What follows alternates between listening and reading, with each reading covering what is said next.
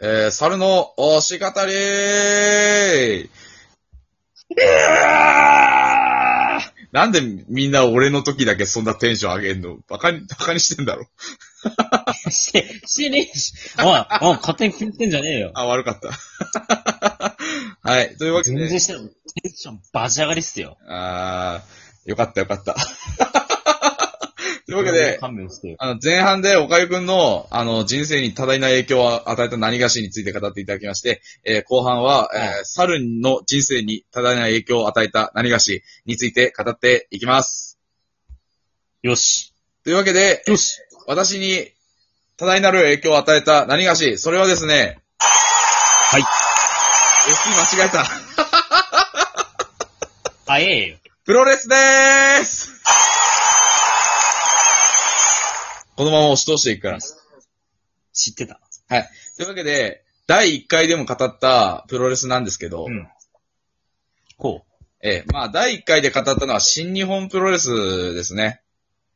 そうね。やっぱ、まあ我々の共通の趣味として新日があるんだけどね。そうそう。まあ、俺が岡井くんにご利用ししたわけなんだけど。 綺麗に決まったよ。まあ、ほんで、えーっと、まあ、今回のことに関しては、たえーっと、プロレスとひとまとめ。団体とか関係ない。ああ、なるほどね。他団体の話も出てくる。そうそう。っていうのも、えーっと、もともと、俺の親が女子プロ好きで、ほそれも、えーっと、まあ、今こそレジェンドってなってるアジャコングさんとか、えーっと、豊田あーさんとか、それこそ山形出身で言うと、井上京子さんとか、う。うんえっていう方々の、えー応援をお袋がしていたわけで、えーっと、なんだろう、うんあの、幼稚園の時とかね、あの、風邪をひいた時とか、みんなよくあの、VHS って懐かしいと思います。それでドラえもんとかああ、ビデオテープな。そう、録画してた仮面ライダーとか見せてもらってたと思うんですけど、あの、僕に関しては、そうねプロが昔ちテレビで撮ってた女子プロレスの試合を見せられてたんですね。おもはや英英才才教教育育が始まっていたと。ー。なるほど。で、そんな中、えっと、まあ、そんな、あの、プロレスっていうものがあるっていう知識を持ったまま、あーまあ、そのまま特にハマりもせず、えー社会人になりまして、はいよ。えーっと、まあ、社会人、そうだな、1年目、2年目の時から、えっとね、状況がよろしくなくて、な職場のね、あ。はいよ。まあっていうのも、俺のミスだったりとか、えーもううんあったんだけど、もうあの、でかいのがその上司がちょっとひどくて、はあはまあパワハラとかそういうのじゃない。ただ、ちょっと人間としてこの、あまりこう、よ、よろしくない方というか、 まあ、あ。なんてああ。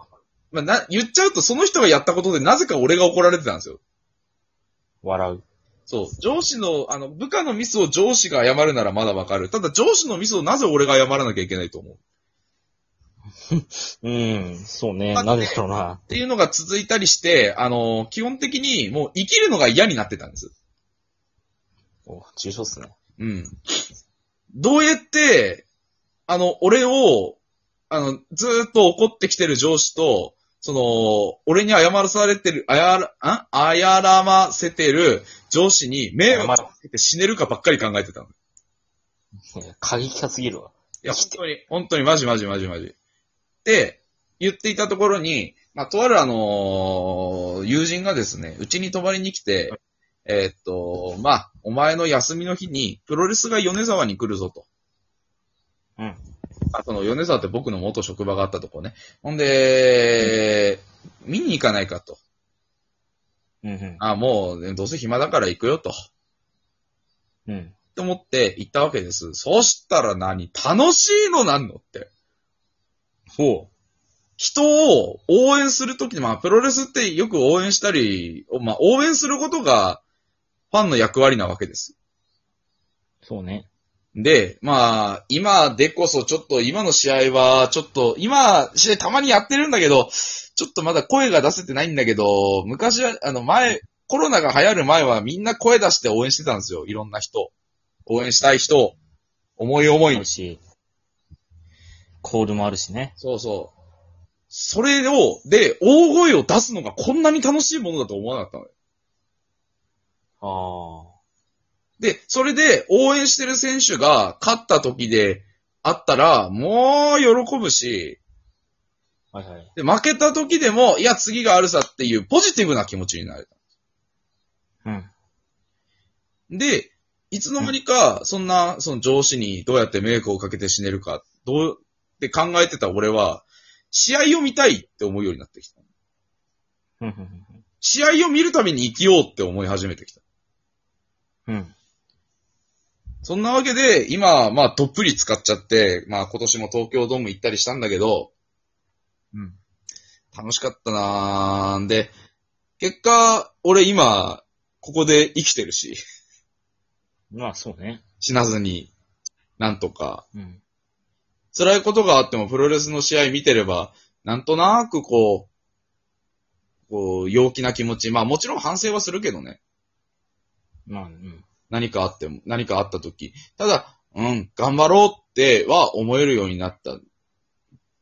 俺より痛い思いしてる人たちがリングの上で戦って、しかも相手に立ち向かってくんだもん。うん。まあもちろん鍛えてはいるし、あのーその肉体美を見せる仕事でもあるからね。まあそうな。うん。ただ、うーん、なんていうの、その、諦めずに、その、どんだけ自分より強い人と戦ったとしても、まあ、こう、諦めずに、あの、こいつに絶対勝ってやるって意思を持って立ち向かっていく姿に非常に勇気をもらえたんだよね。うん。で、えー結果、今、まあ、なんていうの、そんな俺強くいけれないよ、職場じゃ。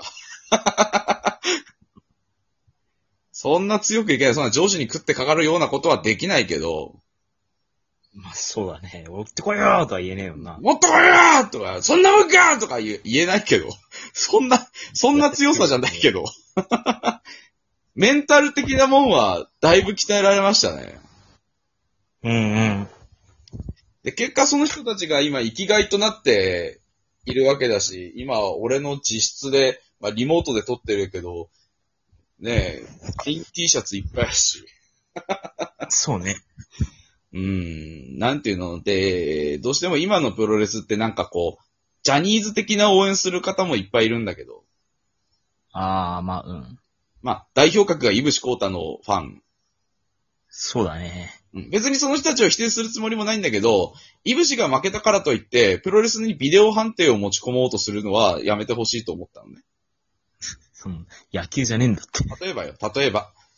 そういうことがあったりしたの。内藤哲也そこはさ、やっぱだけり。間違ってることをしていようと、内藤哲也がやってることであれば正しいことに違いないって、相手をブーイングするのも俺は変だと思った。でもそれぞれうん。は、さすがにそれうは、んそれ人、人それぞれの応援の仕方だから、俺が口出すことじゃない、あのーまあ、好きにやればいいじゃん。俺はあんまり好きじゃないけどねっていう感じなんだけど。うん。